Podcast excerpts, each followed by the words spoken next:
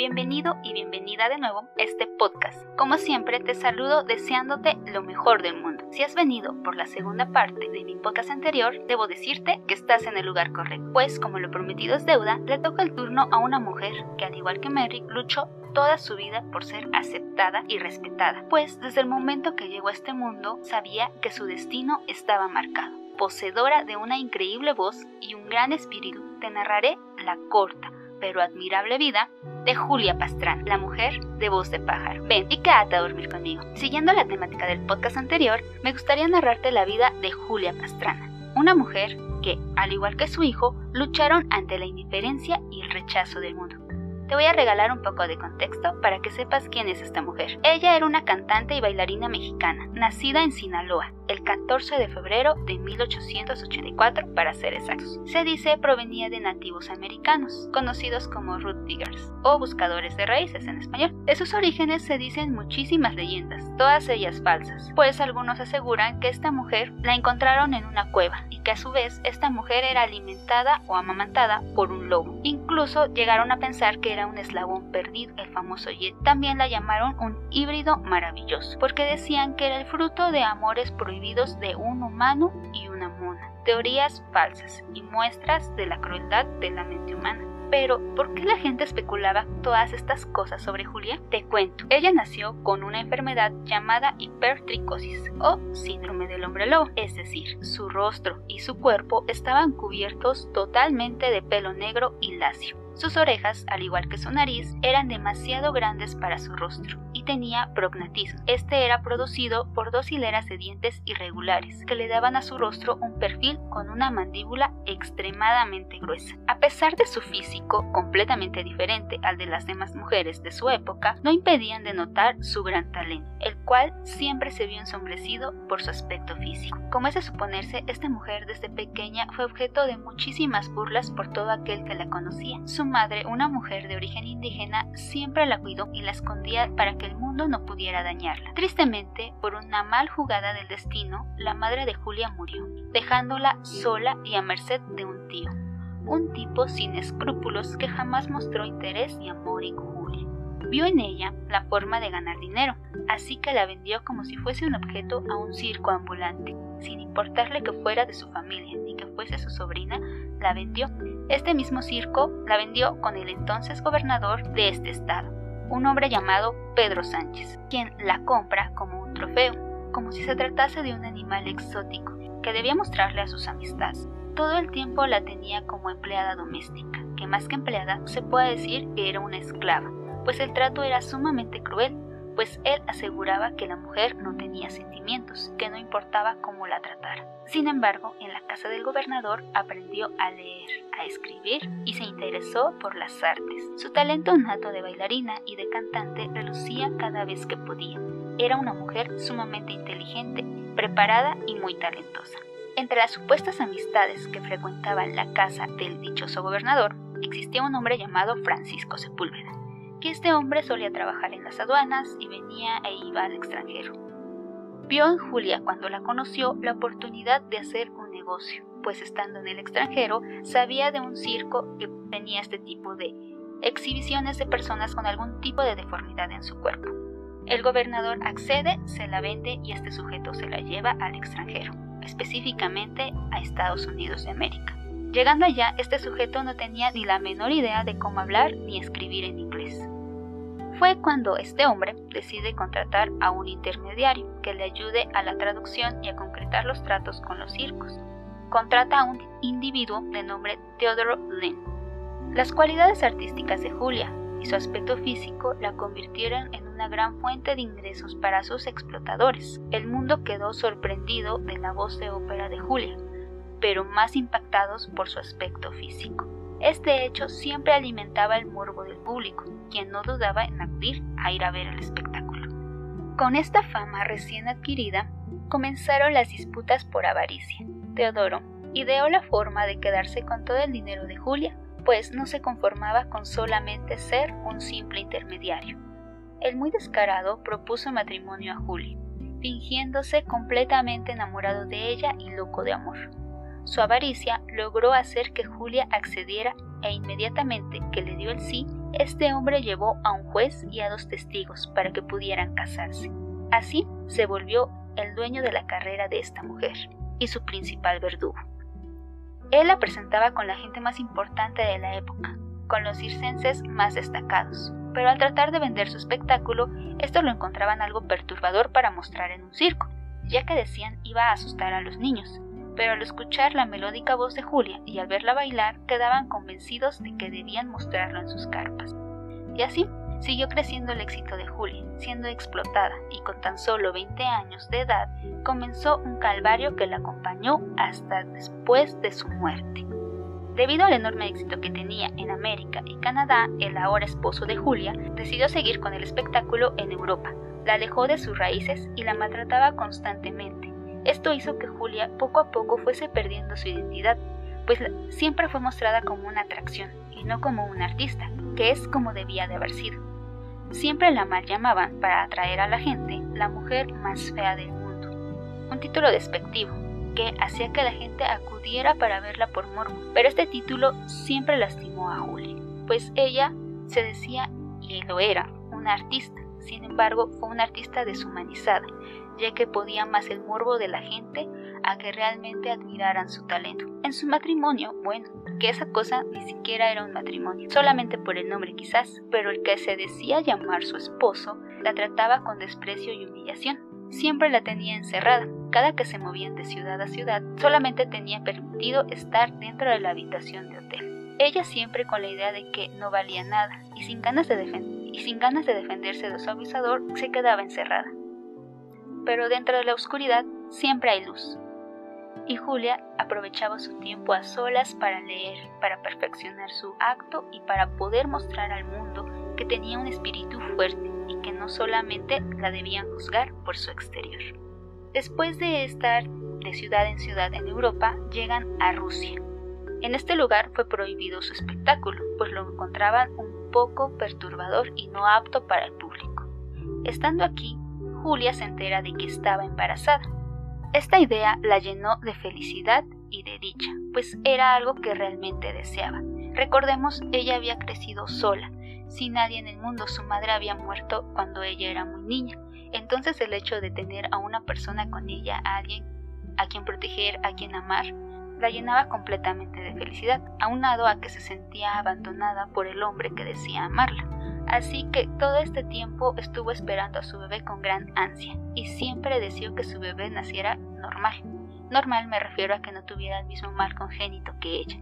Sin embargo, Teodoro, el esposo, le importa poco que esta mujer esté embarazada y que no esté en condiciones de trabajar. Sigue explotándola durante los nueve meses de gestación. Nunca le importó el nacimiento de su hijo. Lo que le importaba era el dinero.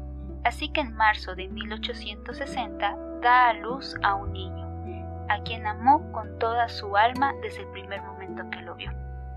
Tristemente, el bebé nace con el mismo mal congénito que ella, pero aún así ella lo amaba con toda su alma. Sin embargo, estuvieron tan poco tiempo juntos, esta ilusión de tener a alguien a quien proteger y a quien amar se esfumó, pues a las 36 horas de haber nacido este pequeño fallece. Hecho que destrozó a Julia, quien por complicaciones en el parto, aunado a la depresión que sufrió por haber perdido a su pequeño, comenzó a agonizar. El monstruo que la explotaba ese ser tan despreciable y tan miserable que ya ni siquiera sé cómo llamarlo, pues ¿saben qué fue lo que hizo? El hombre comenzó a vender boletos para que la gente, para que viese en sus últimos momentos a Julia, para que la vieran morir. En verdad este hombre estaba completamente enfermo. Julia murió cinco días después de dar a luz, por complicaciones en el parto y por falta de higiene al momento de dar a luz. Esta mujer durante el parto nunca recibió ningún tipo de ayuda ni consulta médica. Es más, dio luz en el pequeño cuarto donde estaba hospedada. Pensar que su muerte acabaría con su calvario era demasiado pedir, pues el bicho inhumano que se hacía llamar su viudo se negaba a dejar la fuente de ingresos. Su última jugada asquerosa fue impedir un entierro digno para Julia y para su hijo. Lo que hizo fue vender sus cuerpos, tanto el de Julia como el del bebé, a un científico en Moscú. quien, dejando de lado cualquier tipo de valor humano, los momificó y los exhibió, en esa misma institución donde él trabajaba. Ambos, momificados, madre e hijo, fueron reclamados nuevamente por el despreciable hombre. No por remordimiento, claro que no, este hombre ni siquiera lo conocía, sino para cobrar él por mostrarlos. Se hizo la víctima frente a la Embajada de Estados Unidos, alegando que este hombre estaba mostrando a gente de su familia que él deseaba recuperar los cuerpos. La embajada hizo lo suyo frente a la Universidad de Moscú y le regresaron los cuerpos a este bicho inhumano. Comenzó de nuevo otra gira, mostrando los cuerpos de ambos, los cuales fueron clavados en un pedestal de madera y vestidos con ropas rusas. Este hombre se trasladó a diferentes ciudades. Finalmente llegó a Suecia, donde este vividor se entera de un espectáculo que exhibía a una mujer barbuda, con características similares a las de Julia. ¿Qué es lo que hace? Sí, acertaste, cortejarla y casarse con ella. Ambos, Teodoro y su nueva víctima o esposa, ya que esta señora no mostró tampoco empatía por Julia, pese a su, pese a su aspecto físico de ella, pues participó en el negocio de alquilar los cuerpos de Julia y de su hijo en museos. Ambos decidieron venderlos al Museo de Viena y marcharse a San Petersburgo.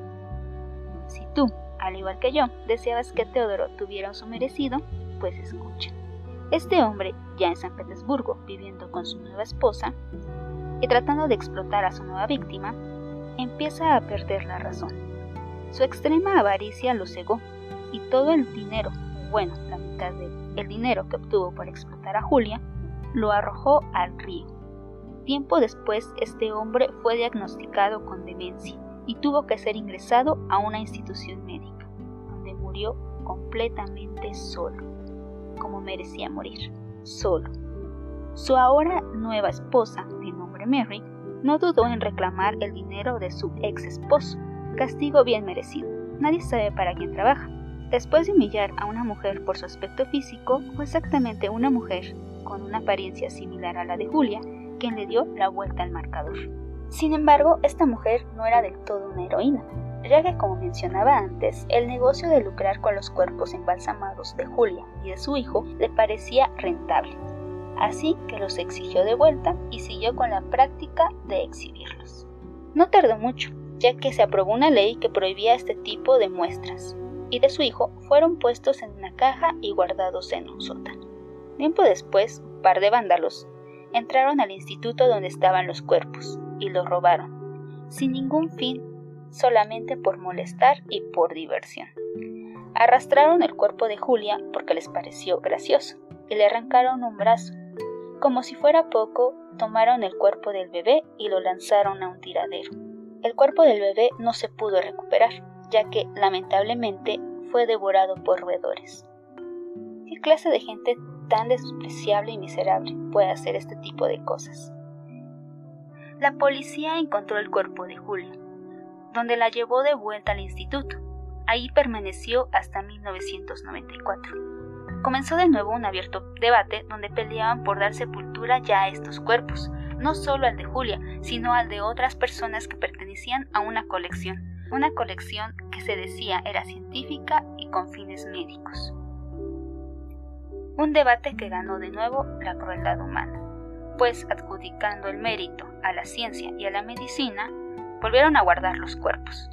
¿Es válido mostrar a alguien de esta forma, como lo hacían con Julia y con su hijo y con otros cuerpos, diciendo que es en nombre de la ciencia? Sí, hay que hacer avances médicos, avances científicos, pero siempre se olvida esa parte que estamos viendo a un ser humano ahí. ¿Tú qué opinas? ¿Es válido o no? Tras tantos años, yo creo que la hipertricosis era un padecimiento que ya estaba muy bien identificado y tener el cuerpo ahí de Julia ya no servía tener el cuerpo de Julia creo que ya no servía absolutamente de nada para sus investigaciones. Recordemos que el cuerpo fue sustraído, fue vandalizado y ya estaba completamente deteriorado.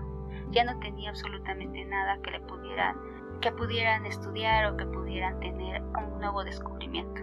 Creo que ya era hora de darle una sepultura a este cuerpo, pero no fue hasta el 2003 que la artista visual mexicana Laura Anderson decidió tras ver la historia de esta mujer en una función de teatro. Sí, esta mujer fue sumamente famosa, pero en otras partes del mundo, no en México.